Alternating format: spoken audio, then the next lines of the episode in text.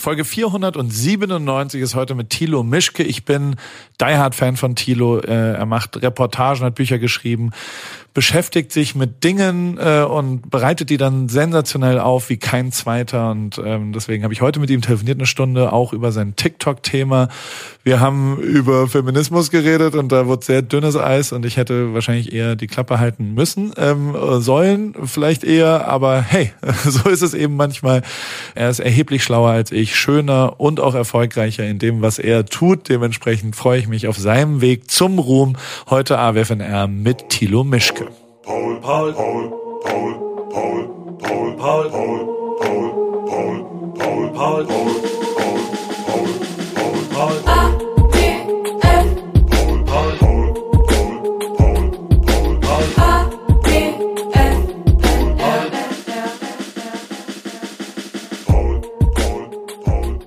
Thilo, mein Freund, bist du da? Ich bin da äh, und habe gerade in der Sekunde an meinem Kaffee getrunken und festgestellt, ich hätte die nochmal sauber machen sollen, die Kaffeemaschine, bevor ich mir Kaffee daraus ziehe. Für jetzt, für jetzt eine Stunde mit dir sprechen, mit einem sehr bitteren und ekligen Kaffee. Ich glaube, da ist auch eine Fruchtfliege, habe ich damit gekocht. Uah. Gott, hast du, also äh, äh, Kaffeemaschinen, also ich, ich, ich bin hier im Büro, in einem Großraumbüro, ne? Und ähm, mhm. ich, ich bin bei Big FM äh, und, und habe gerade die Morning Show gemacht und danach darf ich mit dir telefonieren. Und da gibt's äh, eine Sache, die, die, also das deutscheste aller deutschen Sachen sind ja eingeschweißte, laminierte ähm, Aufforderungen zum Spülmaschinen einsortieren und sowas. Und es gibt seit neuestem mhm. hier auch äh, eine, eine Information im Büro. Kaffeemaschine ist im Betrieb von 4.30 Uhr bis 17 Uhr. Und dann bitte leert die Tropfschale, Tropfschale doppelt so groß geschrieben und den Kaffeesatzbehälter auch doppelt so groß geschrieben, wenn es euch angezeigt wird. Dann aber wieder ein versöhnliches Herz-Smiley. Hast du auch so eine Memo an deiner Kaffeemaschine? Äh, ich müsste mir so eine, ich habe ich hab überall so in meinem Leben so farbige Aufkleber, die mich an Dinge erinnern, die ich natürlich dann immer vergesse, was wofür dieser farbige Aufkleber steht. Äh, zum Beispiel aus deiner Fotografenzeit wirst du es noch kennen. Formatieren, ganz wichtig. Bevor man den Arbeitstag beginnt, die sonst hast du nachher irgendwie hundertmal dasselbe Bild oder den Clip. So eine Aufkleber habe ich, müsste ich an die Kaffeemaschine auch ranmachen, weil ich glaube, dass alle Fruchtfliegen Berlins aus dieser Kaffeemaschine entstehen. Ich glaube, die legen da ihre Eier rein in diesen Sud, hier in diese und dann ähm, aber vielleicht kannst du es ja vermarkten. Also vielleicht, vielleicht erzähl das nicht zu laut, sonst denkt Joko, es wird ein Startup, weil die, ähm, also es gibt auch so so Affen, die Kaffeebohnen essen und verdauen und danach ist es, glaube ich, eine absolute Spezialität. Vielleicht machst du den Berliner Kaffee, der quasi zu so einer ähm, Fruchtfliegen, äh, Brutstätten äh, und dadurch gibt es einen besonderen Geschmack dabei. Vielleicht ist es ein Startup. So wie die Wahrnehmung von meiner Heimatstadt Berlin ja ist, ist ja immer so ein bisschen Abfall alles, würde passen. Also einfach so Kaffeegrund, Kaffeesatz, durchgewalkt von Fruchtfliegen einfach nochmal verkaufen als was ganz Besonderes. Würde, würde passen. Okay. Wie war die Premiere gestern? Wir wollten ja eigentlich gestern telefonieren, dann warst du aber auf einer Buchpremiere. Ich habe äh, das auch angeschaut. Ähm, wie war's? Äh, ganz toll. Ich war bei einer Protagonistin, die ein Buch äh, herausgebracht hat. Die, ich habe einen Film mal gemacht über OnlyFans und dieses Geschäftsmodell und was dahinter steckt und was, was Frauen äh, und sehr wenige Männer eigentlich leisten müssen, um darauf Erfolg zu haben auf dieser Plattform. Äh, für die, die es nicht kennen, OnlyFans ist sowas wie Instagram nur mit Pornos, würde ich sagen. So ist jetzt die kürzeste Beschreibung dieser Plattform. Ja. Würdest du mir wieder. Gut. Und die hat ein Buch äh, geschrieben äh, über ihren Werdegang aus Erfurt, irgendwie Drogendealerin, äh, heroinabhängig, Gefängnis und jetzt Millionärin in Dubai und OnlyFans-Millionärin eben. Und, und, da war gestern im Bellboy in Berlin, wo man als Berliner ja niemals hingehen würde, am Gendarmenmarkt, angeblich die beste Cocktailbar Berlins. Ähm, keine Ahnung, ich habe keinen Vergleich. Also so, ich kenne halt Pina Colada. Äh, und habe auch nach einem Pina Colada gefragt. Ohne Alkohol hatten sie nicht. äh, und war dann eben auf, in einem Raum voller so krasser Frauen einfach, einfach so krasse, äh, so ich, irgendwann meinte ich so die so ähm, so ich ich, ich glaube so, so Erzfeind von Sophie Passmann hatte ich das Gefühl. Ah wirklich? So, ja, das waren es waren halt also Frauen, die dann die die ganze Zeit so ultra sexistische Sachen auch über sich selbst sagen, aber eben dann auf der Bühne stehen und sagen so, ja Leute, ich werde jetzt halt einfach Millionär. So, ich werde jetzt Millionärin und als nächstes werde ich Milliardärin. Ich habe jetzt hier gerade irgendwie eine Million in ein äh, Energieunternehmen investiert und vermehre damit mein Geld. Habe ein Buch geschrieben über meine Karriere, wie ich Männern auf den Hoden getreten habe und Domina war und jetzt irgendwie OnlyFans-Millionärin geworden bin. Und wisst ihr was? Ich habe alles erreicht, was ich will. Aber davor erzählen die halt so, ich mag ja, wenn der Mann mal grob zupackt. Also du bist so völlig verwirrt in, in Zeiten des Feminismus, des Third Wave Feminismus, wie du mit diesen Frauen und mit dieser Person umgehen sollst. Weil du findest es natürlich cool auf der einen Seite, aber auf der anderen Seite hat sie natürlich auch wahnsinnig altbackene Ansichten, was eine Partnerschaft ist und welche Rolle der Mann in einer Partnerschaft spielen soll. Ich, ich krieg schon äh, schweißnasse Hände, wenn ich dir nur zuhöre dabei. Dementsprechend, also ich weil, gebe weil, nur wieder. Es ist sehr ich dünnes Eis. Dementsprechend was ich gesehen habe. Und es gibt ja, es gibt ja gerade diese tolle Sophie Passmann-Diskussion über ihr Pick Me Girl Buch, die ich auch mit großem Interesse verfolge. Und es ist halt genau, das ist so, ich glaube, es gibt halt einfach nicht diese eine richtige Art, Feministin zu sein oder auch Feminist zu sein als Mann. Ja, du wahrscheinlich schwitzt du jetzt richtig hart bei, bei dir da auf der anderen Seite. Sondern es gibt irgendwie verschiedene Ausprägungen und es kann eben auch ein OnlyFans-Millionärin kann eben auch feministische Ansichten haben, indem sie Aktien in ein saudi-arabisches Energieunternehmen investiert. Also mehr Evil geht eigentlich nicht. So. Ja, ich, also ich, ich persönlich, ich kann ja nur über meine Person, also ich bin Sophie Passmann Fan, hundertprozentig, und ähm, finde, die schreibt ganz, ganz toll und äh, hat auch sonst, also ich, ich bin aber Fan von der. Und ähm, muss aber für mich, also muss aber ist jetzt das falsche Überleitung dazu, äh, ich bin zutiefst feministisch aufgewachsen. Also meine Mutter als Alt-68erin, die, also ich glaube, ich habe ich hab zu Hause noch nie im Stehen gepinkelt. Okay, jetzt, jetzt würde ich dir natürlich als, als jemand, der auch, äh, der, der sozusagen ohne die Begrifflichkeit feministisch aufgewachsen zu sein, ähm, ist es natürlich ein ultra altbackender Satz von einem Mann zu sagen, ich bin feministisch aufgewachsen, habe nie im Stehen gepinkelt. Weil das würde ja bedeuten, du reduzierst deine Mutter darauf, dass sie dich darauf hinweist, im Sitzen zu pinkeln, damit sie nicht dieses vollgeplänkelte Klo sauber machen muss. Nee, so. äh, ich... ich äh, ja, merke... 8, 8.39 Uhr. Du hast, du hast recht, ähm, aber trotzdem ist äh, ähm, Okay. ich begebe mich gar nicht erst aufs dünne Eis. Hier bei Big FM okay, gibt es total viel Diskussion, ähm, weil wir also wir machen da so eine so eine Aktion, wo wir, ähm, ich habe mich da beworben, so ein bisschen mit einem Augenzwinkern auch, und in der Bewerbung habe ich so ein äh, Wandtattoo oben reingemacht. Es war schon eine ironische Bewerbung auch, und da stand dann halt dieses dieses Wandtattoo: äh, Träume nicht dein Leben, lebe deinen Traum. weißt du, was so, was was ja aber, wenn man so ein bisschen ernst nimmt, durchaus auch äh, einen, ähm, ähm, äh, äh, äh, ich fühle mich da schon auch manchmal abgeholt, ich selbst, weil ich ja schon ein verrücktes Leben bisher. Ich wollte gerade sagen, du, du, du lebst dieses Wandtattoo. Und ja, ja, ja, ganz so, ganz so hätte ich nicht, aber ja, und dementsprechend ist, also ich, ich habe dann ähm, ähm, daraus haben wir gemacht, dass jemand sich bewerben kann und dann eine Woche nach LA eingeladen wird und äh, bei mir wohnen kann und dann machen wir da so ein bisschen und unser sehr enger und gemeinsamer guter Freund Matze Hilscher, mit dem ich mich äh, gestern getroffen habe, der Corona genesen ist, aber noch nicht ganz auf der auf der Höhe der Zeit war, der aber ja eine Sache, die also die macht den völlig fassungslos, ist, wie viele Leute bei uns zu Hause sind.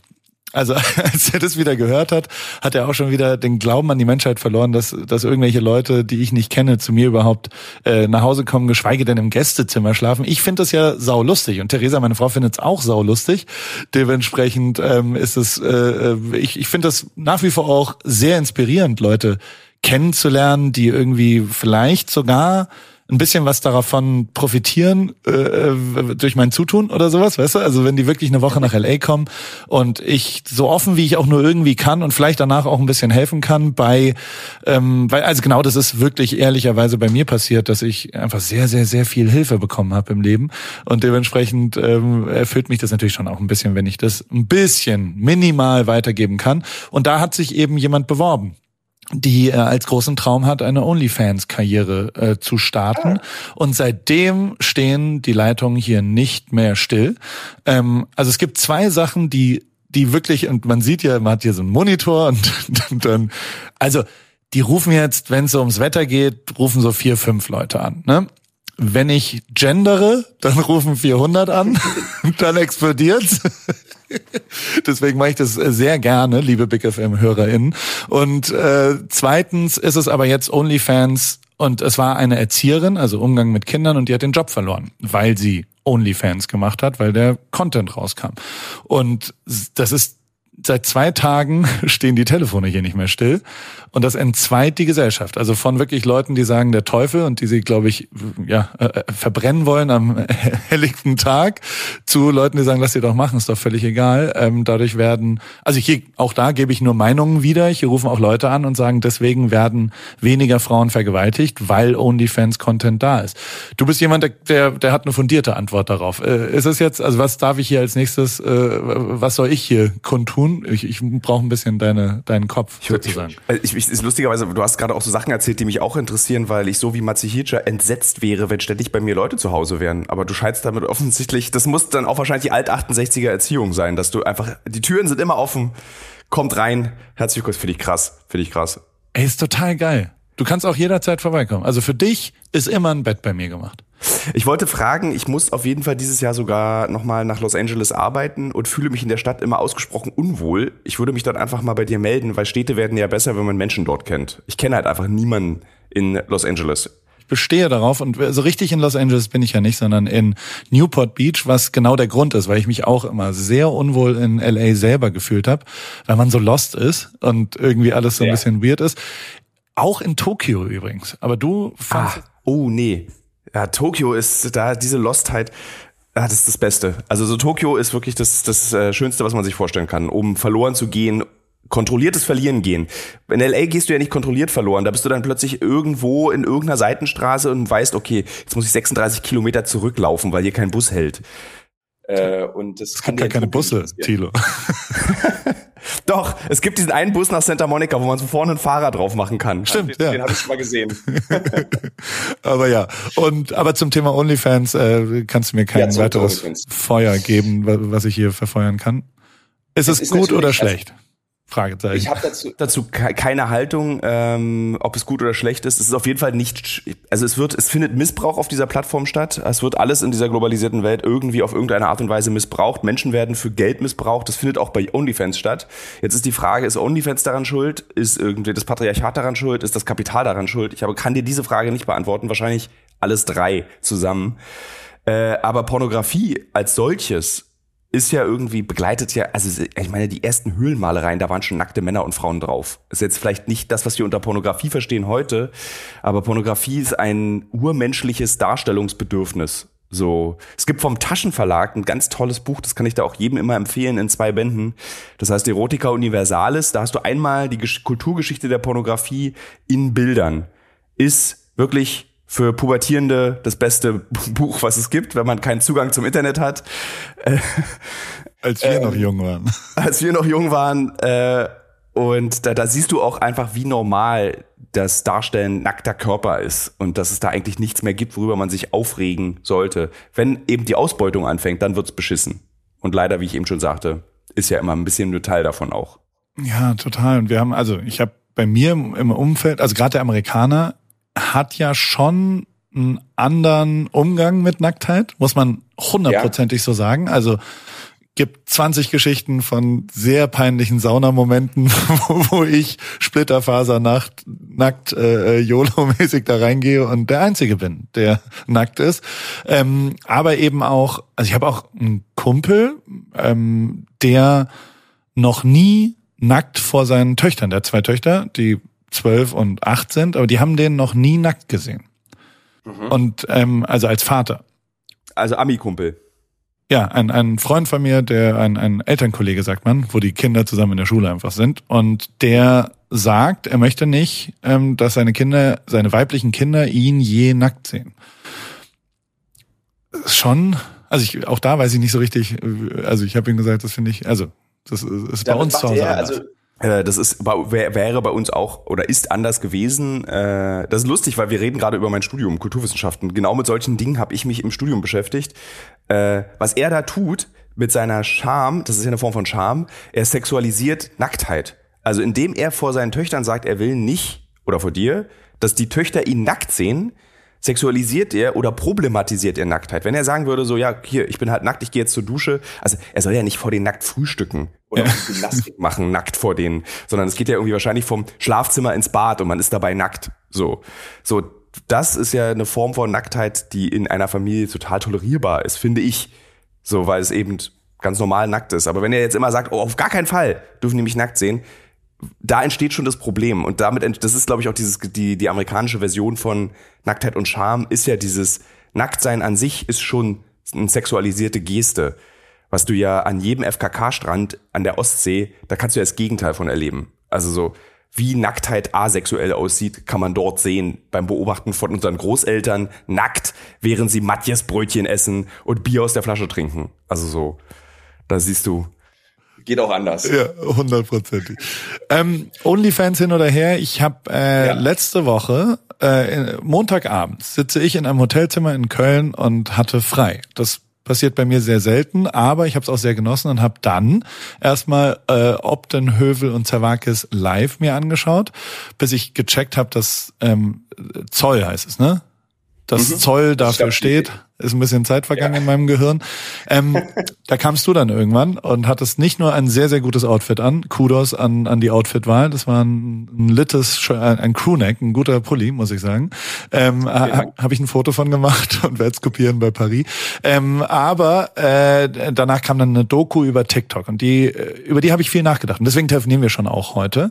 Ähm, Weil es für mich, äh, also und ich hole mal ein bisschen größer aus. Und äh, das ist jetzt schon auch der Moment. Also so, ähm, ich bin mega Fan von dir. Also ich finde das wirklich unfassbar krass geil, was du machst, was dein Inhalt ist und wie du das machst und wie du Reportagen in eine Art und Weise hinbekommst, dass sie im Jahr 2023 auch noch funktionieren, weil ich das ganz selten so erlebt habe ähm, und das schon auch was ist, was mich immer inspiriert oder interessiert, also du inspirierst mich sehr, aber mich hat schon auch äh, immer äh, interessiert, seit eigentlich DJ Tomic, da war ich 20 und alle Hip-Hopper haben gesagt, ja, der ist Sellout. Und ich fand's aber ein bisschen ähm, äh, einfach zu sagen, das ist alles scheiße, das ist ja ganz einfach, einen Hit zu schreiben, man muss sich nur drei Amis holen, man braucht nur eine Million Euro und ein paar Monster Trucks im Video und dann ist ja völlig klar, dass es erfolgreich wird. Ähm, das habe ich nicht so gesehen und habe schon früh quasi auch bei kommerzielleren Sachen ähm, eine Faszination drin gesehen, weil da ja auch ein Talent drin ist, anders, das zu machen. Und äh, was, was du eben tust, so nehme ich es zumindest wahr, und ich hoffe, das kommt auch nach wie vor immer noch als Kompliment an, ist eben auch eine Reportage zu kreieren, die auf Pro7 laufen kann. Und das ist, finde ich, gar keine so einfache ähm, äh, Aufgabe, weißt du, also so äh, in, in meiner Welt, ich habe tatsächlich unterschiedliche Quellen. Also weißt du, ich lese New Yorker, wenn ich äh, fundierte 14-seitige äh, Artikel auf, auf wunderbarer Sprache auf Englisch äh, ja, lesen will und, und gehe aber woanders hin. Bild.de habe ich jetzt gesperrt seit drei Jahren, seitdem geht's mir sehr viel besser, psychologisch übrigens, ähm, und habe das wirklich physisch auf all meinen Endgeräten gesperrt und dann kommt man auch nicht mehr drauf, wenn man da jemand anderen den Code eingeben lässt. Aber ähm, ich finde es faszinierend, wie gut du das machst. Und ich finde es faszinierend, wie viel positiven Impact du dadurch gehabt hast. Natürlich angefangen ähm, bei den Sachen vor vier, fünf Jahren mit sowohl ähm, die Afghanistan-Geschichten wie auch natürlich die, die, die Rechtsgeschichte. Also wirklich Kudos, Kudos, Kudos. Und aber du weißt, dass ich Fan bin. Ich sag dir das ja auch manchmal sonst so. Ähm, Gerade das TikTok-Ding. Aber nicht aber, ähm, hat mich total beschäftigt die ganze Zeit. Die, die ganze letzte Woche, weil ich habe keinen TikTok-Account und ich war auch mhm. noch nie auf TikTok. Also ich war da nicht, ich habe mir das mal angeschaut, aber ähm, ich habe das nicht. Also es findet quasi, ich, ich, ich bin wie so ein Boomer, der da natürlich drauf guckt und sagt, okay, und, und da bin ich natürlich viel, viel empfänglicher auf kritischere Sachen im Vergleich zu Instagram, weil Instagram ja jetzt wahrscheinlich gar nicht so viel ethisch richtiger funktioniert als TikTok, weil man und also das ist die erste Perspektive, dass ich quasi wie so ein wie so ein Zuschauer das mir angucke, was ich sonst eigentlich nicht habe. Die zweite Perspektive ist eine amerikanische, wo ja noch eine, eine politische Ebene mit reinkommt. Also Trump, der immer es verbieten wollte wegen chinesischen Daten und, und was auch immer, weißt du, also die ja ganz mhm. anders ist als die europäische.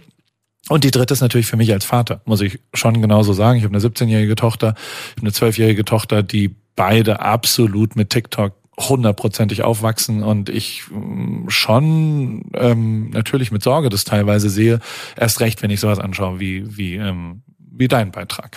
So, ja. langes Intro, viel Lobeshymnen. Ähm, ich, ich hoffe nicht zu viel, mein lieber Thilo, aber es ist wirklich äh, unfassbar geil und jeder da draußen, der das noch nicht, es ist online auf Join, ne? Also es gibt's in der Mediathek ja. jetzt auch dieser Beitrag, wie auch viele andere tolle Beiträge von dir. Ähm, erzähl mal ein bisschen, wie es damit ging und beantworte mir ganz kurz alle meine Fragen des Lebens, bitte, damit ich wieder ruhig schlafen kann. Weil ein bisschen unruhig schlafe ich seitdem, muss ich auch zugeben. Werbung. Anna, wie geht's, wie steht's? Äh, wie läuft's beim Laufen? Ähm, du bist doch auch ins Thema eingestellt. Bist du jetzt Läuferin? Äh, steht dem Halbmarathon, dem Marathon, dem Ultramarathon nichts mehr im Weg?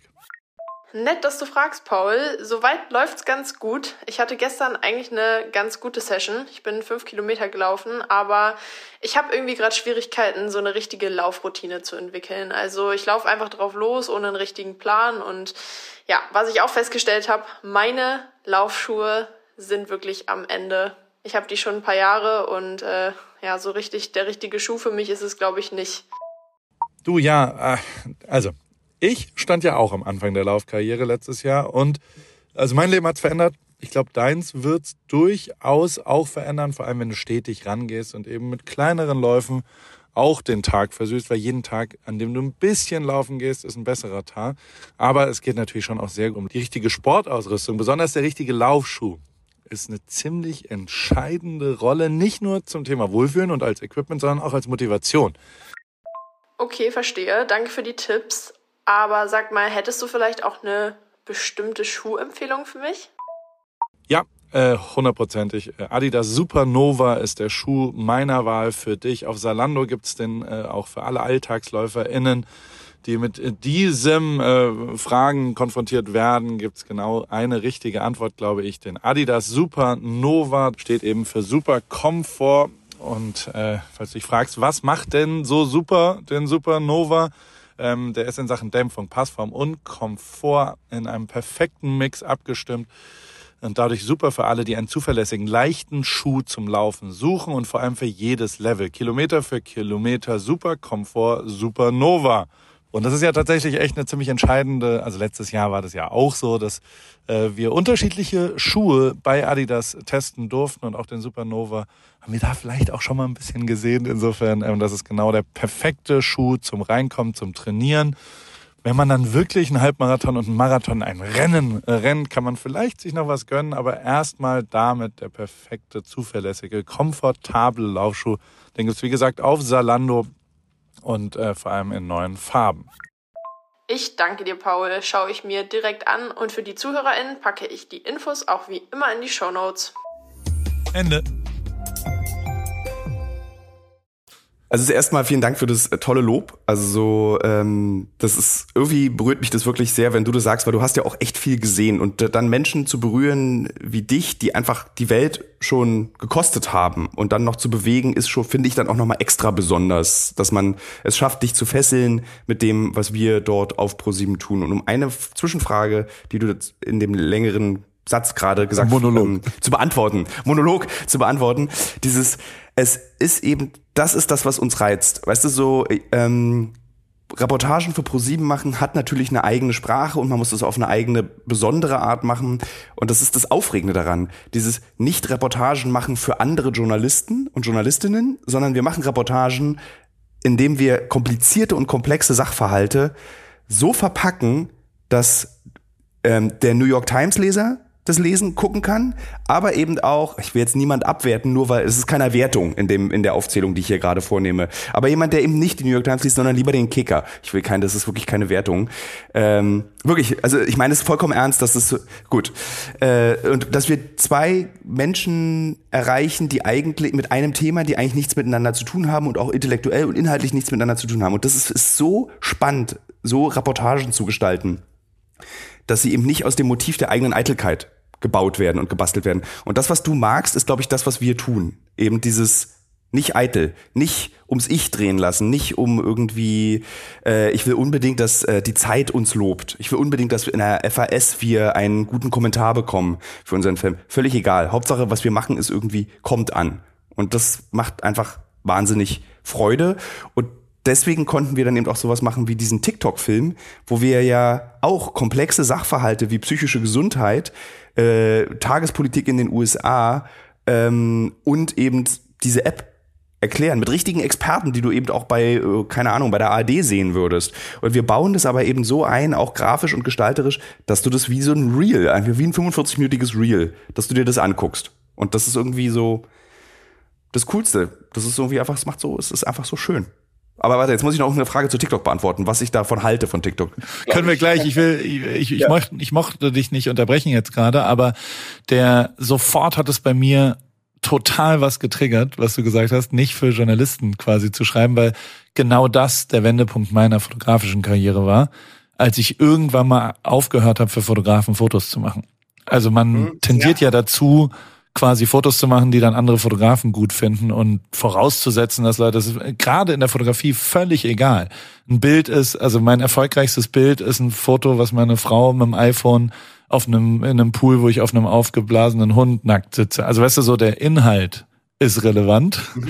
und der ist ja auch gar nicht so leicht herzustellen, ähm, gerade jetzt in der Fotografie. Ähm, aber wenn man nur ums Technische redet und, und nur darüber, ob in irgendeiner Fotocommunity irgendjemand irgendwas gesagt hat, dann wird man wahrscheinlich irgendwo stecken bleiben. Und das ist auch viel, viel einfacher, Fotografen zu überzeugen, ähm, von der technischen und was auch immer, sondern, und das finde ich, also holst du mich total ab, dass genau das echt ein spielentscheidender Punkt ist, der euch gelingt. Also deswegen, voll geil.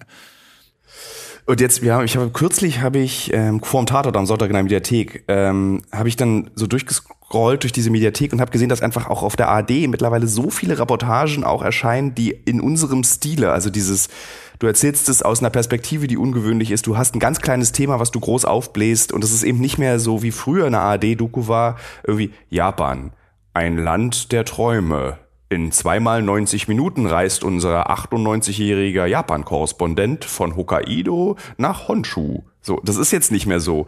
Jetzt hast du halt so Y-Collective, du hast Rabiat, also alles tolle Formate, die eben auch eine ähnliche Sprache sprechen, wie wir bei Uncovered oder bei ProSieben eben. Voll geil. Und das ist auch ganz großartig und ich glaube auch, und aber, und das muss, dann kommt ein kleines Aber, was ich nämlich nicht geil finde, sind teilweise so reißerische YouTube möchte gern Reportagen. Da reg ich mich ja. auf, da werde ich zum Wutbürger, wenn so Leute, also das ist echt ein Thema, was ich ganz schlimm finde. Zumindest in Deutsch kann ich es mir nicht reinziehen, weil ich mir denke, hey, ihr macht auf YouTube sehr oberflächliche, sehr reißerische und also so, so, das, das kann ich nicht nachvollziehen. Und da fehlt dann auch der Inhalt, da fehlt auch das Gehirn, was du hast und was euer Team hat. Deswegen, es ist, ihr seid äh, richtig, die sind, finde ich, äh, aber wer, was ist schon richtig oder falsch? Ihr seid, äh, das, ist, das Eis ist dünn die ganze Zeit. Du merkst schon, wie ich hier rumtenne. Es gibt, es gibt, es gibt, es gibt für alles einen Markt. Das ist ja die Wahrheit. Und es gibt zum Beispiel auch so was, ich habe mit dem dunklen Parabelritter, ich weiß nicht, ob du den kennst. Das ist auch ein sehr erfolgreicher YouTuber und äh, mit dem habe ich auch schon zwei, drei Podcasts gemacht zusammen. Und der, den habe ich dann auch mal gefragt, warum klingen deine Videos immer so, als würde die Bild direkt diese Videos rausbringen. Und dann macht er so ultra anspruchsvolle Analysen. Aber der Titel ist Sarah Wagenknecht, Untergang oder Rettung? Fragezeichen, Ausrufezeichen. Aber dann kommt wirklich eine Analyse, die ohne Zweifel schön um elf im Presseclub in der ARD auch hätte kommen können. Ähm, aber er meinte, er muss das halt machen, um diesen Algorithmus auszutricksen, wo wir wieder bei TikTok wären. Der Algorithmus. Und der Unterschied zu Instagram.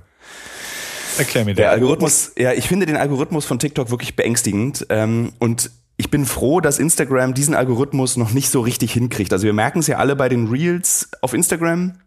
Wenn wir die sehen, die sind immer so ein bisschen random. Also du guckst die dann hast du irgendwie äh, irgendeine Frau, die, also bei mir ist es immer irgendeine Krankenschwester, die so hopsend in der Umkleide steht und dann siehst, siehst du sie für eine Sekunde in so Unterwäsche.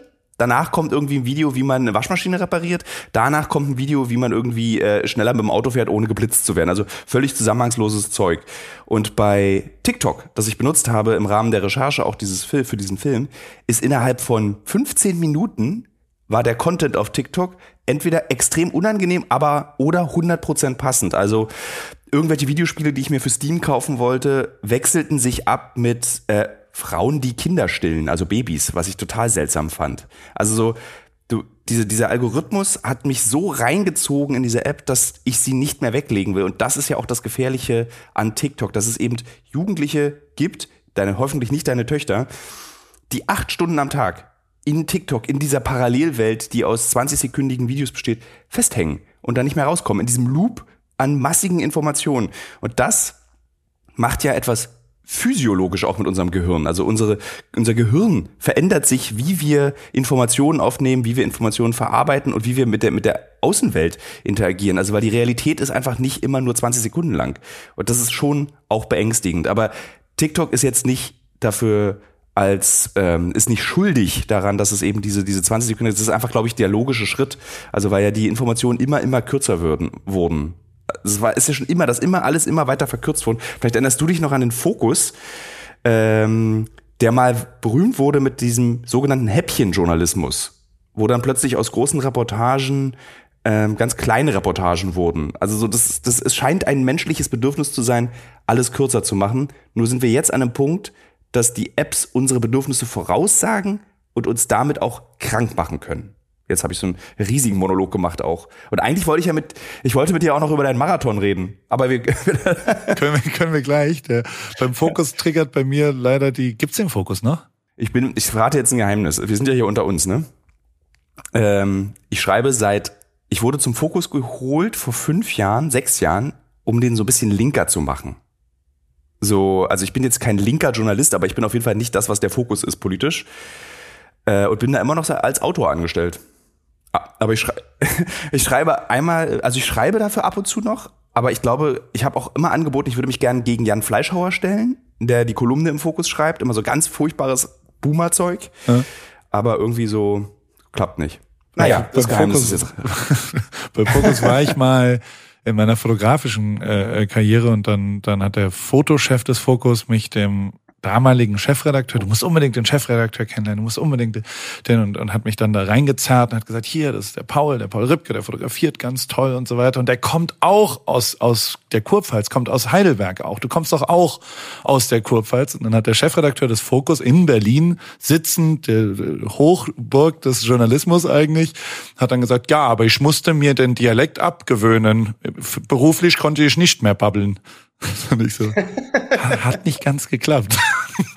Ich weiß nicht, ist der noch da? Ist da noch jemand, der wo so babbelt ein wenig?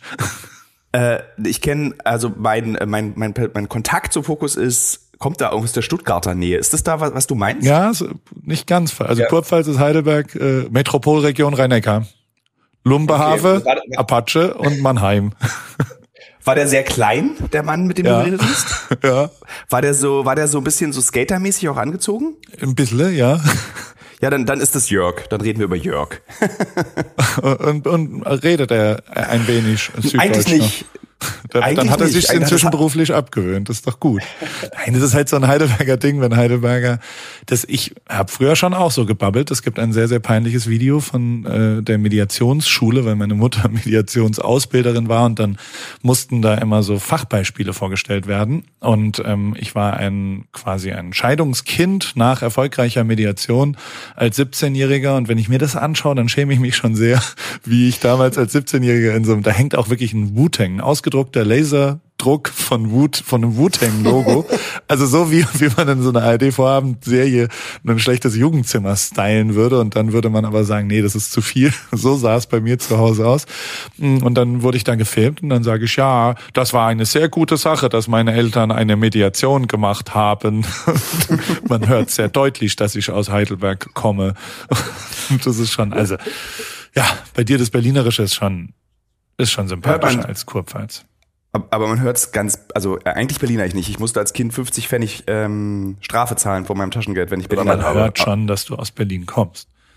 Okay. Es ist jetzt kein Berlinerisch, sondern es ist ein sympathisches, klares, anderes Notieren und äh, Punktuieren der Sprache. Was ich dich eigentlich schon immer mal fragen wollte, weil wir hatten eigentlich ja nie die richtige Möglichkeit, mal so länger miteinander zu reden. Wir haben uns immer mal so getroffen und haben irgendwie festgestellt, ja, wir finden uns okay, das ist cool, wir können uns unterhalten ich habe mich immer gefragt, diese, diese Lebenswut, die du hast, mit dem, dass du ständig neue Entscheidungen triffst, wie du dein Leben gestalten möchtest, hast, also die erste Frage wäre, hast du auch dieses ADHS-Ding, was Matthias Schweighöfer, Joko, Klaas, du, ich, äh, irgendwie, Finn Kliman. Äh, Finn Kliman, mir fallen jetzt leider keine Frauen ein, das ist mir ganz unangenehm. Ja. Wegen, egal. Äh, ähm, dieses, hast, hast du auch diese innere Unruhe, dass du so viel tun musst, um dich nicht mit dir selbst zu beschäftigen? Oder bist du einfach so und sagst, ich mache jetzt mal was Neues und mach das ganz ruhig und geh da ganz konzentriert ran? Äh, ich glaube, dass ich, also ja, natürlich habe ich eine sehr große Unruhe in mir, vor allem beruflich, weil ich eine sehr große Ruhe privat habe. Also so, das hat sehr viel damit zu tun, glaube ich, dass ich halt seit 18 Jahren verheiratet bin und äh, ja, drei Kinder habe und, und so das Privatleben ja so begrenzt fancy halt ist. Und also jetzt vom, vom, von der Außendarstellung, also da wenig Veränderung da ist seit 20 Jahren. So, und ähm, die ähm, berufliche Seite dafür, aber, aber also es kommt eigentlich eher von was anderem bei mir, glaube ich, dass ich wirklich auch eher noch so ein Münchhausen-Syndrom auch noch, oder nee, wie heißt das andere, dass man quasi gar nicht dran glaubt, ähm, dass Imposter. man irgendwas kann, ja, Imposter-Syndrom. Ähm, ich habe schon immer, und das verändert sich gerade übrigens, also ich, was für ein Jahrgang bist du, Thilo? 81. 81, wie, wie ich, deswegen. Und wir werden ja jetzt 43 dann nächstes Jahr. Ähm, mhm. Die, ich glaube, also das hat sich jetzt bei mir verändert, das hat sich vor allem verändert, weil ich mit der ARD äh, Kultur, also für, für, für die Mediathek von dir angesprochen, ein, ein Format gefilmt habe, Gala Ripke, über ähm, Fotografie, eine Reise in die Fotografie. Hat auch wiederum Matze Hilscher was mit zu tun, Hilscher, ähm, damit er, ich sag immer Hilscher. Vielleicht ich ist sag, das, ich, auch Hilscher. Ja, ich glaube aber, er, er nennt sich selbst Hilscher. Aber er sagt auch Heineken, sehr komisch insofern, dann kann man, kann man schon auch Hilscher sagen. Hilscher.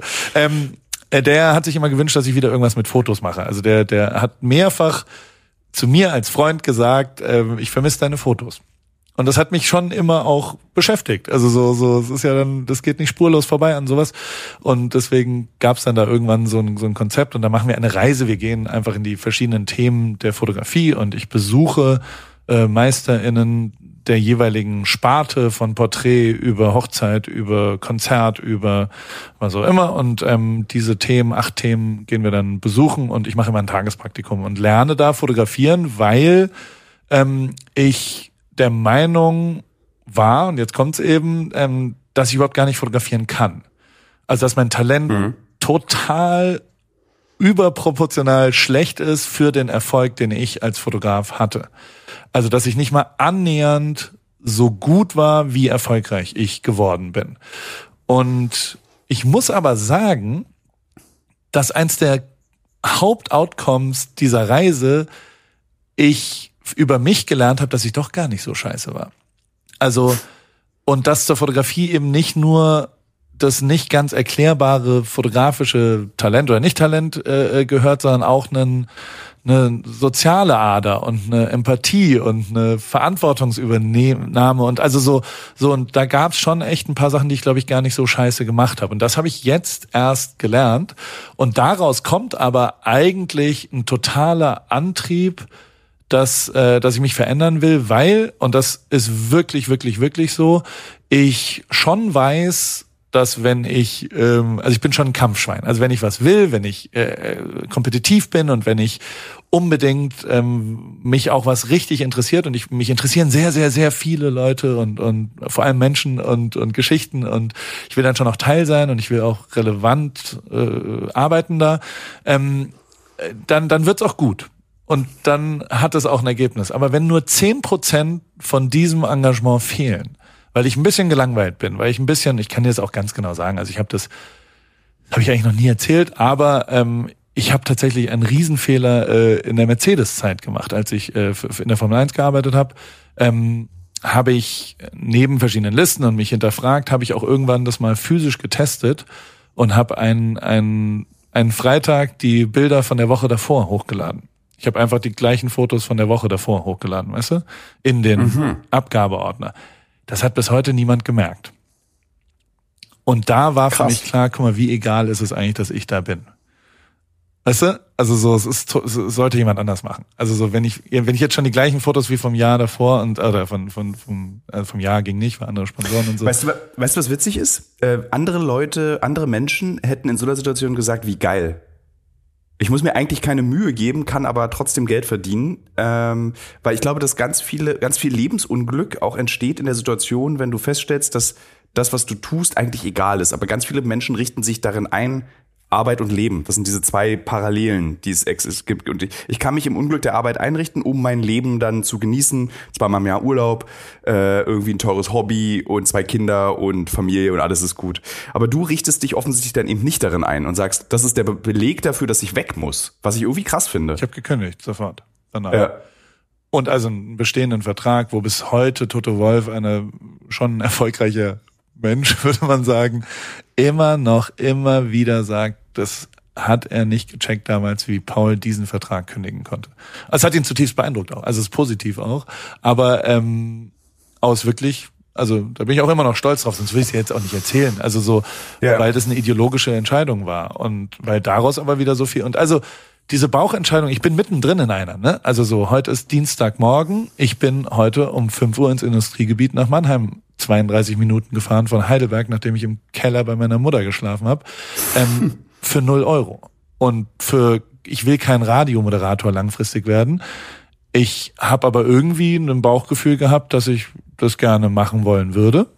Und keine Ahnung, ob ich da je irgendwas von habe. Und das ist auch was, ich habe ähm, oft wenn man, also so, so man tendiert ja leider äh, klassisches weißer Mann-Syndrom, dann so, wenn man 20 Mal gefragt wird, was sind denn die Tipps für die jungen Fotografen da draußen, dass man dann seiner Meinung so viel Wert legt und so weiter. Also so, dann denkt man, ja, guck mal, jetzt kann ich mal der nächsten Generation irgendwas beibringen. Das glaube ich nach wie vor nicht. Also ich glaube nicht. Ich glaube, dass die nächste Generation vor allem sich äh, Sachen neu machen sollte und nicht auf Paul Ripke hören sollte.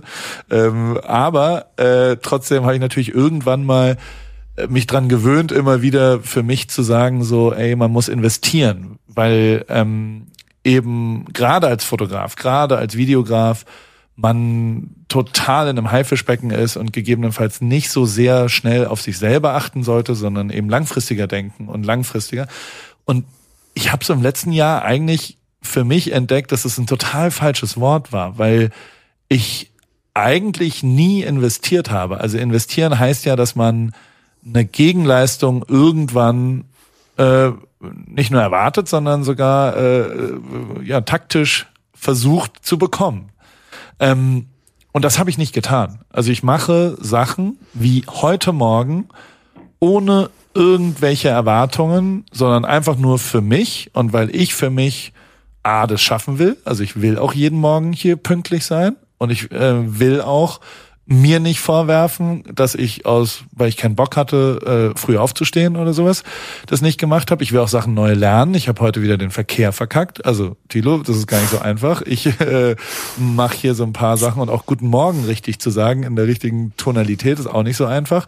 Das werde ich so langsam ein bisschen besser. Ähm, und ich mache das aber alles ohne irgendeine Gegenlast. Was weiß ich, ob es mir irgendwas bringt. Neun von zehn Sachen haben mir nie irgendwas gebracht, äh, sondern ich mache das äh, aus Überzeugung und weil ich das gerade gut finde. Und das habe ich auch schon vor 20 Jahren so gemacht. Ich habe vor 20 Jahren Leute fotografiert umsonst, nicht weil ich wusste, vielleicht können die mir in sechs Jahren dann mal andersrum helfen, sondern weil ich die in diesem Moment einfach nur umsonst fotografieren wollte und weil es mir gereicht hat, da ein Teil dabei zu sein und weil ich stolz wie Bolle drauf war, da mitzumachen. Und ähm, das ist eben nicht investieren, das ist erstmal nur geben, oder? Oder was wäre das richtige Wort?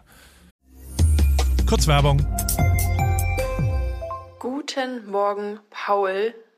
Auf jeden Fall hoffe ich, dass du schon wach bist, denn ich brauche mal kurz deinen Rat. Für mich geht's am Wochenende nach Paris und ich würde gern einen Pain au Chocolat bestellen können, ohne mich zu blamieren. Naja, wie frischst du denn deine Fremdsprachen auf, wenn du unterwegs bist? Hast du nicht mal einen Tipp für mich?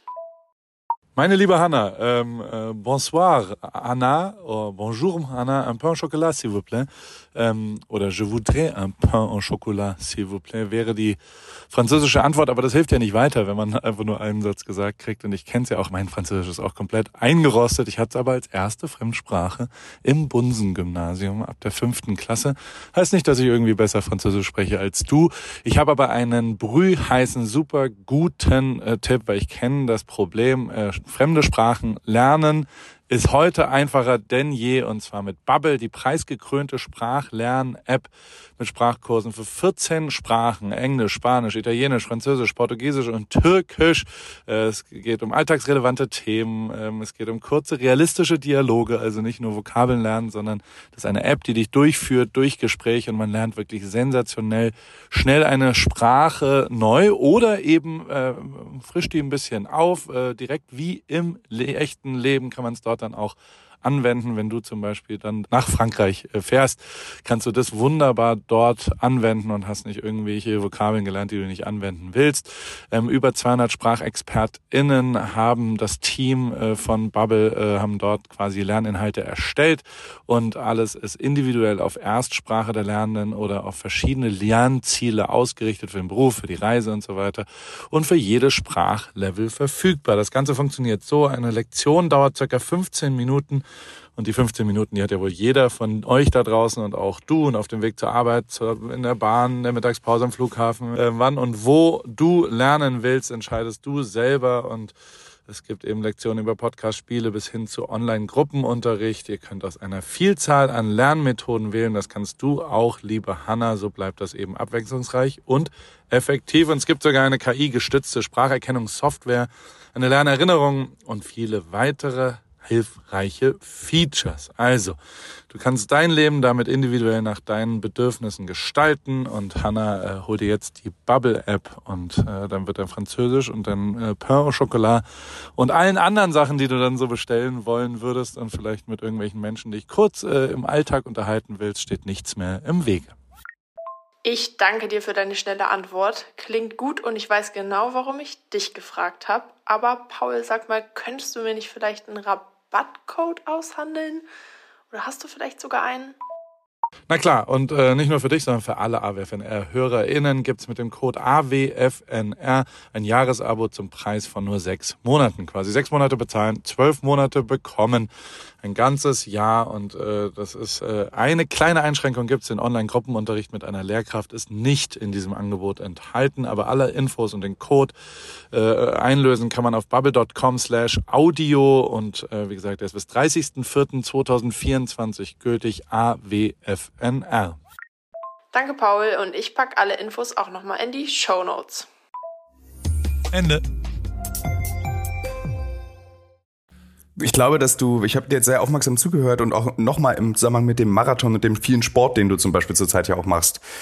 Äh, ich habe das, weißt, viele Menschen suchen nach Sinn und ich habe das Gefühl, du suchst nach Bedeutung in der Arbeit, die du machst. Also die Fotos, die du mal gemacht hast, die bedeuteten was. Ich habe es geschafft, äh, Musiker, Rennfahrer, Sportler und Sportlerinnen und Musikerinnen in einer Bedeutung darzustellen, wie sie noch nicht stattgefunden hat. Es hat nicht dir Sinn gegeben, dass du diese Menschen fotografierst, sondern dass dieser Hallodri aus der Nähe von Heidelberg es schafft, äh, Materia zu begleiten und ihn so zu zeigen, wie sich Materia fühlt, ist ja das, was dein Leben ausmacht, also diese Bedeutungssuche. Und das finde ich total interessant. Also das finde ich, weil äh, dein Leben fühlt sich ja an wie ein einziges Hobby. Und das meine ich nicht abwerten, sondern wenn man dich von außen, wenn man dich von außen beobachtet, hat man das Gefühl, dass du ähm, dein Hobby zum Hobby machst und nicht zum Beruf. Und das ist schon sehr bedeutsam, weil das ja insbesondere im 21. Jahrhundert, insbesondere bei der Gen Z, äh, ein großer ein Wunschtraum ist, dass, dass so zu leben, dass man sein, ähm, dass, dass das Leben keine Belastung ist. So, und damit bist du ja automatisch Vorbild, ohne dass du es auch sein möchtest. Allerdings könntest du auch, ich möchte jetzt hier der kritische, äh, nicht protestantische Ostdeutsche, der dann sagt an der Stelle, du könntest natürlich auch diese Ameise sein. Kennst du dieses Märchen von der Ameise, was im Sommer immer nur fiedelt und kein, äh, keine Nahrung für den Winter sammelt? Erzähl. Das, es gibt einfach so, Fridolin heißt das, das ist eine Ameise, die, äh, die ist dafür bekannt, ziemlich cool Party zu machen im Ameisenbau und alle lieben Fridolin äh, und alle finden ihn cool ähm, und weil er einfach auch die Leute alle unterhält, aber im Gegensatz, ich habe vergessen, wie diese fleißige Ameise heißt, siehst du, ist schon mal so ein Zeichen. Ich weiß nicht mehr, wie die fleißige Ameise heißt. Die, die fleißige Ameise allerdings holt eben Zeug für den Winter ran und Fridolin friert ganz schön im Winter, weil er nichts hat, er hat nur gefiedelt. Und du könntest natürlich auch Fridolin sein. Die Geschichte geht aber so aus, dass Fridolin reingeholt wird in Ameisenbau und dann mit allen zusammen glücklich den Winter verbringen kann.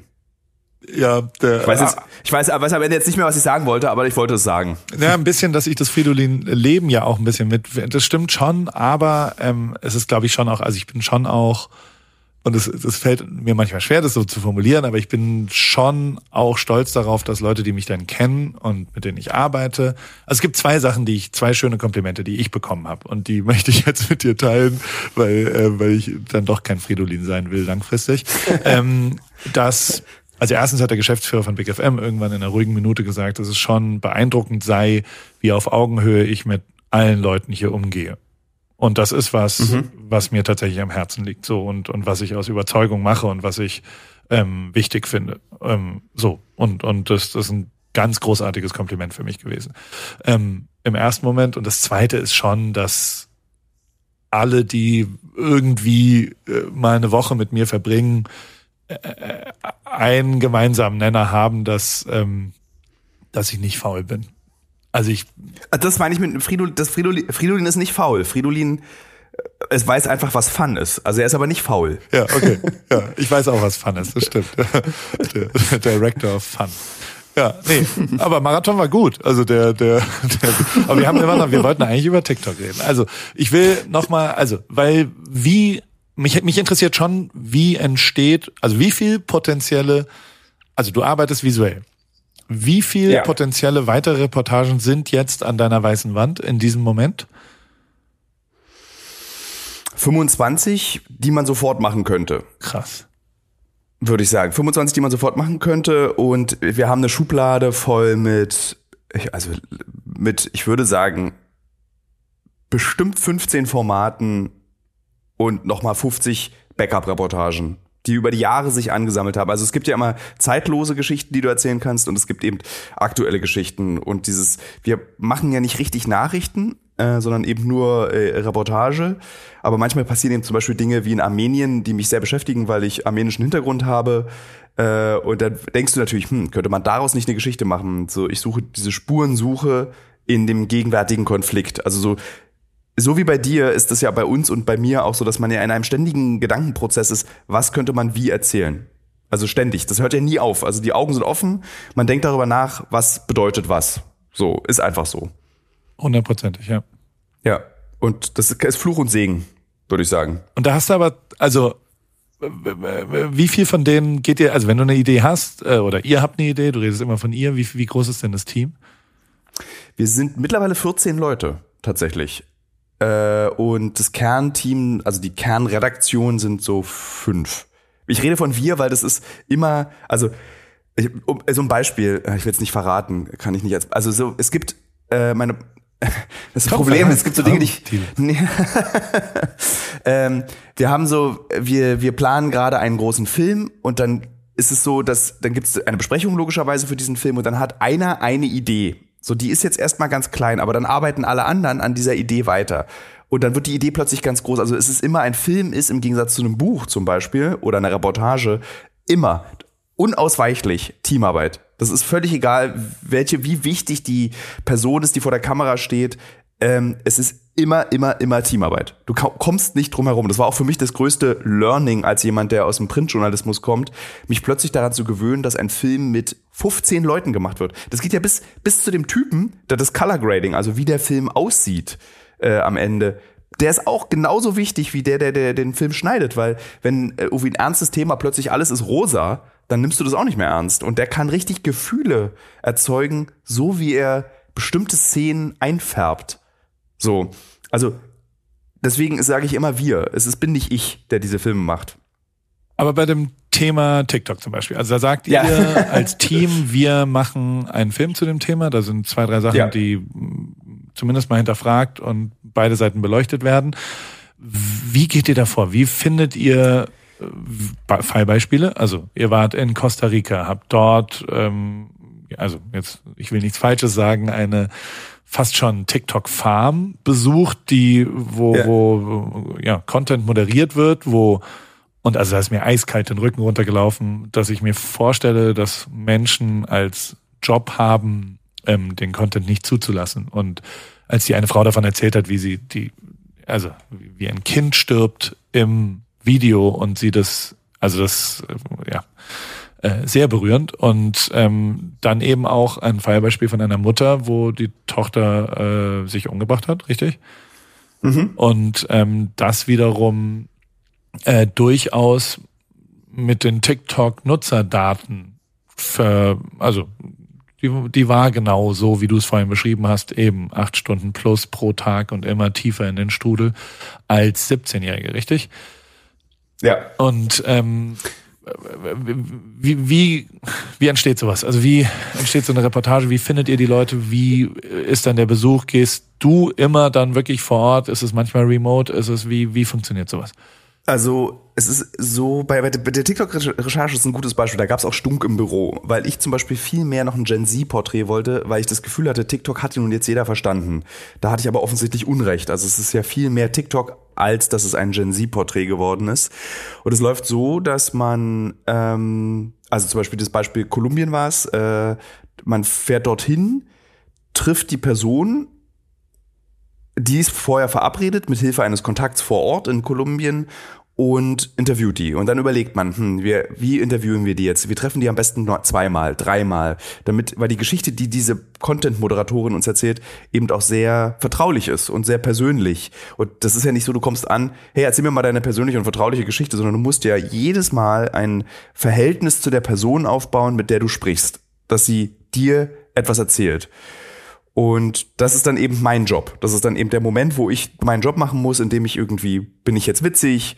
Wie nähere ich mich der Person? Ähm, wie, welche Frage stelle ich als erstes, welche Frage stelle ich in der Mitte, wie baue ich den Gesprächsbogen so, dass die Person mir eben, ohne dass sie sich ausgenutzt fühlt, weil ich will sie auch nicht ausnutzen, eben das Richtige erzählt. Im Falle der USA zum Beispiel ist es so, das recherchiert dann, da sitzen wir im Büro, ich rede mit dem Redakteur, der den Film gemacht hat und sagt zu ihm, wir bräuchten auf jeden Fall, irgendwie, ich habe eine Geschichte gelesen in, einer, in, einer, in, einer, in einer, im New Yorker über eine Agentur, die ähm, vertritt Eltern, die ihre Kinder verloren haben wegen TikTok. Kannst du diese Agentur mal schreiben? So. Und dann schreibt die Person dieser Agentur, dann kommt er zurück und sagt, du, die haben so zwölf Fälle, sind aber ein bisschen komplizierter, die wollen sich nicht treffen. Und dann habe ich, okay, lass uns doch, schreib doch mal fünf Fälle an und wir hoffen, wenn wir in den USA sind, einer der Fälle klappt. Und dann hat eben dieser Fall in der Nähe von Denver geklappt. Und das ist dann sogenanntes Reporterglück, dass das so eine starke Persönlichkeit auch ist. Und dass diese Frau auch so gut darüber erzählen kann und dass die so emotional auch über den Tod ihrer Adoptivtochter äh, Anna Lee erzählen konnte. Also das war, hat uns alle sehr berührt, weil am Ende denkst du ja, das ist immer eine Geschichte und du stehst dann vor dieser Frau und dann musst du dich, ich muss mir dann auch ganz oft sagen, das ist gerade echt. Was hier gerade passiert, ist eine echte Mutter, die ihre, ihr Kind verloren hat, was sich erhängt hat aufgrund von TikTok. Ähm, also nicht aufgrund von TikTok, aber getriggert durch TikTok. Ähm, die steht gerade vor dir. Und das ist so, das ist dann immer so der letzte Schritt, das, das, das letzte Fünkchen ähm, der Arbeit, die davor stattgefunden hat, dass du dann vor der wirklichen Person stehst, an dem wirklichen Ort stehst, äh, mit einem, besonders wenn du in Kriegsgebieten bist, ist es ja besonders krass. Das ist jetzt hier alles Realität, das ist wahr. Und dann, da merkst du dann, okay, jetzt, jetzt fällt alles ineinander, jetzt, also ineinander im positiven Sinne. Jetzt wird's ein Film, jetzt wird's eine Reportage, jetzt wird's ein Thema. Du so baust äh, schnell Kontakt auf, hältst du den dann auch danach? Also wie ist es dann wie, wie macht man das danach? Weil davor habe ich größten Respekt, glaube ich. Ich, ähm, ja, also ich, ich äh, also ja, Fragezeichen. Ähm, das ist manchmal, also man hält nicht immer Kontakt. Also es gibt lustig, es gibt Kontakte, die, da bin ich immer wieder überrascht, dass die immer noch, dass man immer noch miteinander schreibt. Ich bin mal mit amerikanischen ähm, Hobos, also sowas wie Landstreicher ist, glaube ich, die richtige Übersetzung, äh, habe ich mal Zeit verbracht und bin mit denen so auf Züge raufgesprungen und bin mit denen dann durch die USA auf Zügen gefahren. Ähm, und die schreiben mir noch regelmäßig, dass sie jetzt gerade New Orleans sind und Musik machen und Geld brauchen. Wahrscheinlich ist es der Grund, dass ich dann immer so 20 Dollar irgendwie äh, rüberschicke per Venmo. Äh, äh, und äh, aber mit denen habe ich noch regelmäßig Kontakt. Ich habe oft Kontakt zu Leuten in Krisen- und Kriegsgebieten. Also so, ich habe jetzt zum Beispiel zu der Mutter aus dem TikTok-Film keinen Kontakt mehr. Wüsste aber, wenn sie mir jetzt per WhatsApp schreibt, würde ich natürlich antworten. Also ich antworte jedem und allen, die mir schreiben, immer wieder, aber ich selber kann diesen Kontakt gar nicht aufrechterhalten, weil ich, das sind ja, ich weiß nicht, ich habe ja irgendwann mal versucht, so grob zu überschlagen. Also ich habe in den letzten sechs Jahren vielleicht tausend Interviews geführt. Also ich würde ja den ganzen Tag nur bei WhatsApp abhängen oder Nachrichten schreiben. Aber umso drastischer eigentlich die eigene Erfahrung war, die ich vor Ort gemacht habe, umso intensiver ist der Kontakt zu den Menschen, die ich während dieser Erfahrung kennengelernt habe. Also zu diesen pflege ich dann oft Kontakt. Über lange, für immer. Also zum Beispiel zu ganz vielen Ukrainern und Ukrainerinnen habe ich einfach, schreibe ich regelmäßig mit ihnen. Äh, ja. Und es werden, das Krasse ist, es, es, es werden weniger. Das ist das, die krasseste Erkenntnis an diesem Krieg. Also es, also wenig, es sterben Menschen. Und das finde ich krass. Also weil ich viele Kriege und Kriegsgebiete kenne und die Leute überleben und sind dann da. Aber hier ist es so, äh, also ein enger Freund saß in dieser Pizzeria in Kramatorsk, wo diese Rakete eingeschlagen ist. Der, er hat überlebt, aber es ist einfach irre. Also ich krieg diesen Krieg noch mal ganz anders mit. Ähm, Äh, ja. Ja, der, der, ich, ich will noch ein bisschen über dich selbst reden. Ähm, Weil heißt ja schon alle Wege führen nach Ruhm und es geht ja schon auch so ein bisschen äh, um Beispiele für besondere Lebenswege. Ähm, wo ist der Schalter umgegangen? Also wo wurde dir klar, das ist was, was dich auch erfüllt? Weil also du wirkst auf mich immer als auch jemand, der ein, ein sehr erfülltes und gleichzeitig auch freies Leben führt. Also du kannst selbst entscheiden, was der Inhalt deiner Reportagen ist, zumindest mitentscheiden.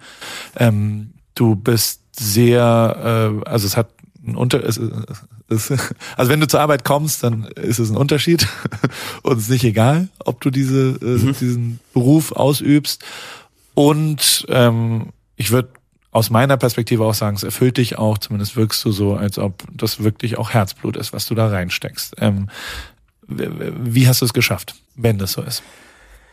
Es ist so, äh, dass ich wirklich so ohne, ohne Scheu sagen kann, dass mich das wahnsinnig erfüllt, was ich tue und wirklich auch glücklich macht. Also ich bin auch ein Mensch, der unglücklich sein kann. Ähm, ich habe auch äh, Schmerzen bei der Arbeit. Es tut auch weh und es ist auch alles anstrengend manchmal und ich möchte alles nicht und will dann einfach nur noch irgendwie. Es gibt Momente, vielleicht kennst du das. Manchmal möchte ich gerne schon Rentner sein. So das ist so, wo ich dann so denke, puh, jetzt ist ganz schön viel alles. Wie wär's, wie geil wäre es, wenn ich jetzt schon in Brandenburg am See sitzen könnte und nur noch lesen dürfte. So diese Gedanken existieren natürlich in meinem Leben auch aber festgestellt, eigentlich ganz früh. Also ich habe wirklich mit 14 festgestellt, dass das, was ich machen möchte, Geschichten erzählen ist.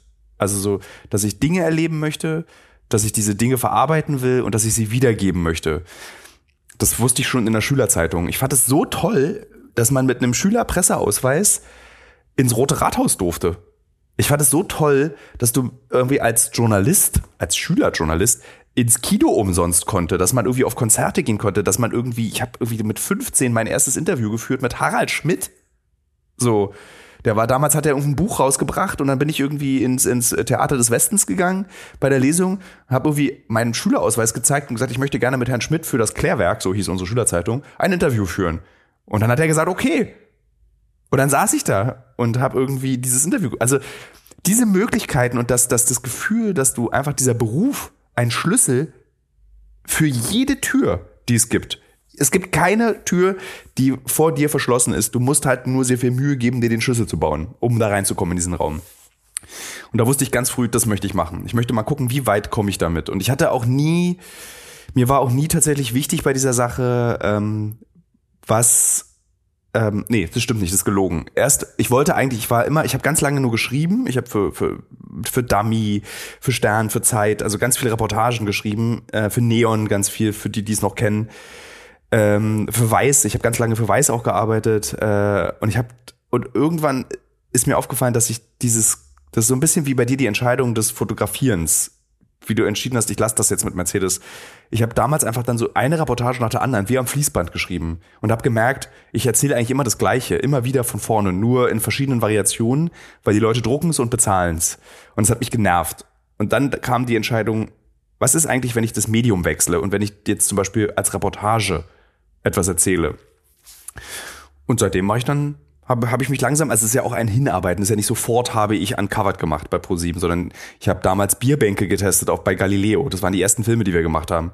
So, ich bin mit meinem Daihatsu Move, ein wirklich wahnsinnig hässliches Auto, was ich sehr geliebt habe, äh, auf zwei Bierbänke gefahren, um zu gucken, ob die das aushalten. Das waren so unsere ersten Filme. Ich habe einen, ich hab einen Rimowa-Koffer aus dem Flugzeug geworfen, um zu gucken, ob der kaputt geht, wenn der nach unten, unten ankommt. So.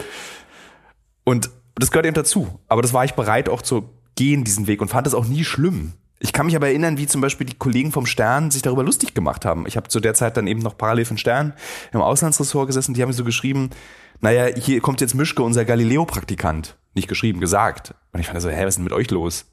So, naja. Es ist gut, dir, also es ist äh, ein perfektes Beispiel für genau das.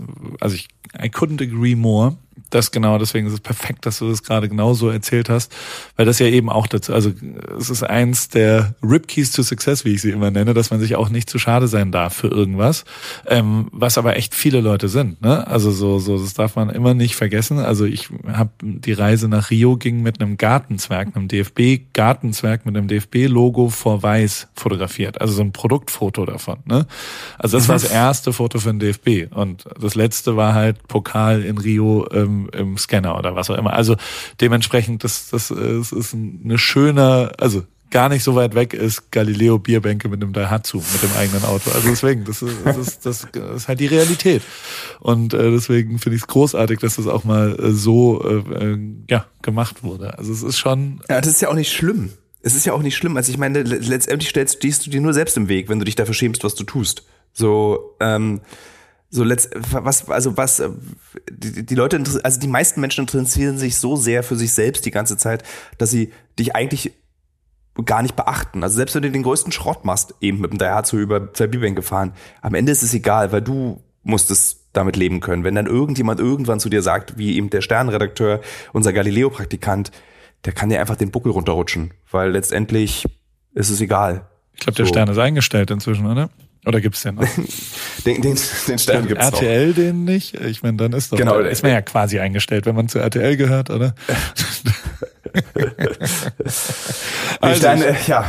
Ich, ich finde das ein ganz großartiges Schlusswort eigentlich. Sonst hätte ich dir jetzt noch ein bisschen was vom, vom Marathon erzählt, aber das, das mache ich einfach irgendwann anders. Ich habe ja genug äh, Momente, wo ich in irgendwelche Sachen was reinschweilen kann. Aber ich bin also es war ein großartiger Tag und es hat alles geklappt. Ich weiß nicht, ob du auf Insta die Videos gesehen hast. Ich habe ein bisschen Hate gekriegt, weil ich mich abgefeiert habe, als ob ich den Weltrekord gelaufen bin, äh, den ich natürlich nicht gelaufen bin.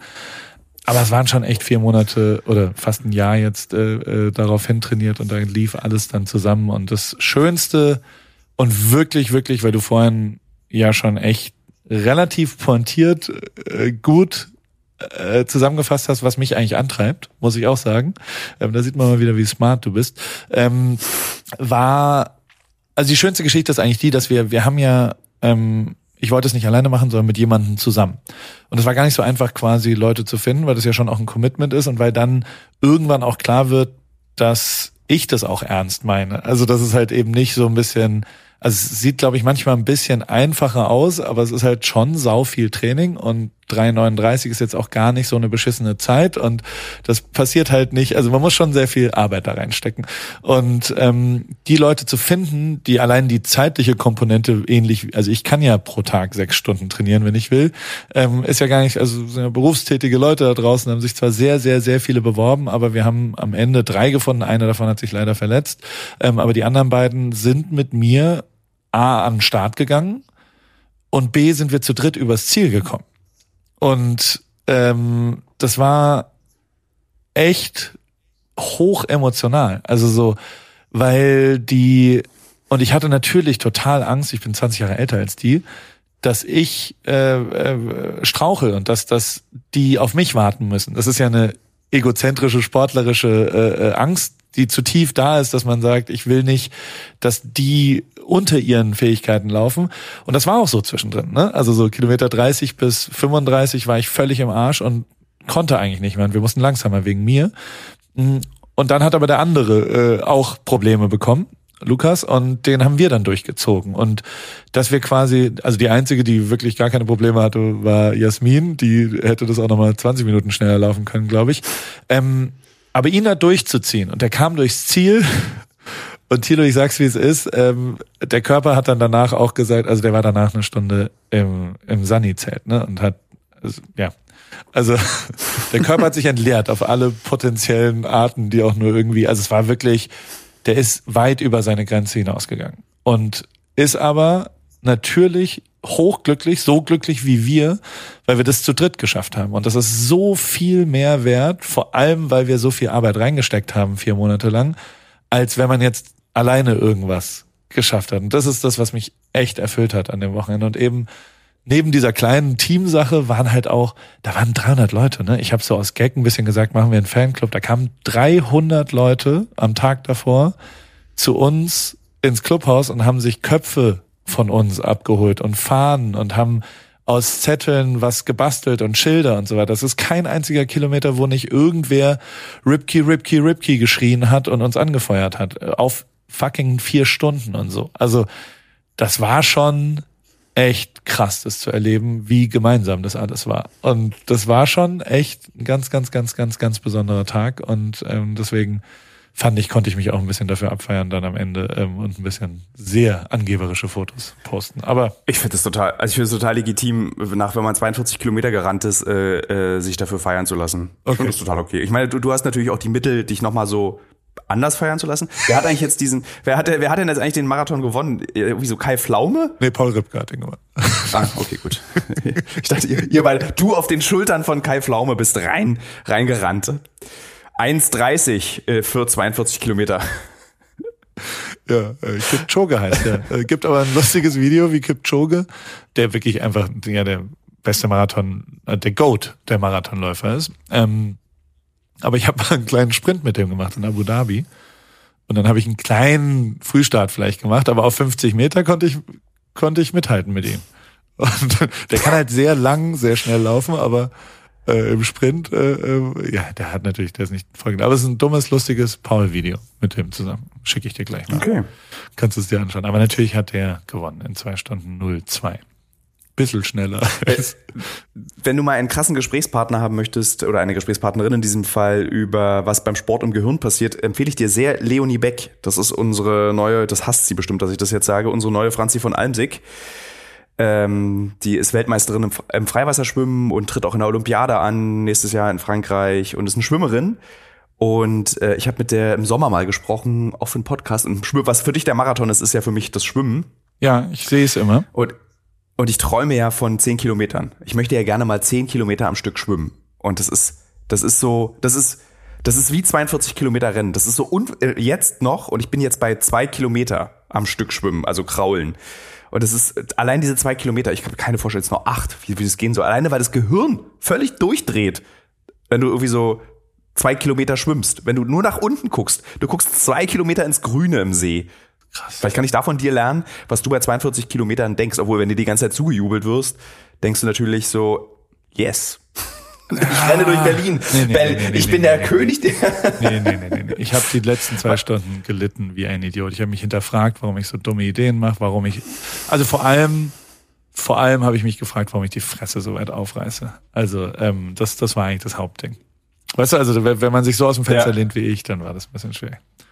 Aber also wir, wir gehen mal, du kommst nach LA und da gehen wir zusammen äh, schwimmen. Freiwasser schwimmen. Dann gehen wir schwimmen. Da gibt's Machen drei Leute, die jeden Morgen, ich glaube vier Kilometer draußen, die sehe ich immer und habe großen Respekt.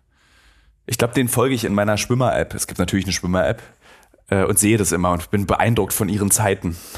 Perfekt. Thilo, vielen, vielen Dank. Es war sehr inspirierend natürlich und ähm, ich freue mich auf deinen Besuch, wenn du mal rumkommst. Danke, bis bald. Danke, Thilo. AWFNR, der Paul Ripke Podcast, ist mein Podcast, wo ich jede Woche jemanden aus meinem Telefonbuch anrufe und auf Aufnahme drücke. Und äh, es helfen mir aber auch ein paar Leute dabei. Und zwar die liebe Hanna, die macht das Ganze redaktionell und bereitet es ein bisschen vor und hat zwei, drei Ideen, was wir sonst noch so machen könnten und wo die Reise hingeht. Vielen Dank, liebe Hanna. Und der liebe Simon. Simon schneidet es dann danach und betreut es technisch. Und wie immer freue ich mich natürlich, wenn ihr vielleicht auch mal eine Werbung buchen wollt. Die gibt's bei Pro7. Und äh, alles andere äh, ist, wie es ist, jede Woche dienstags neu in deinem Podcast-Player.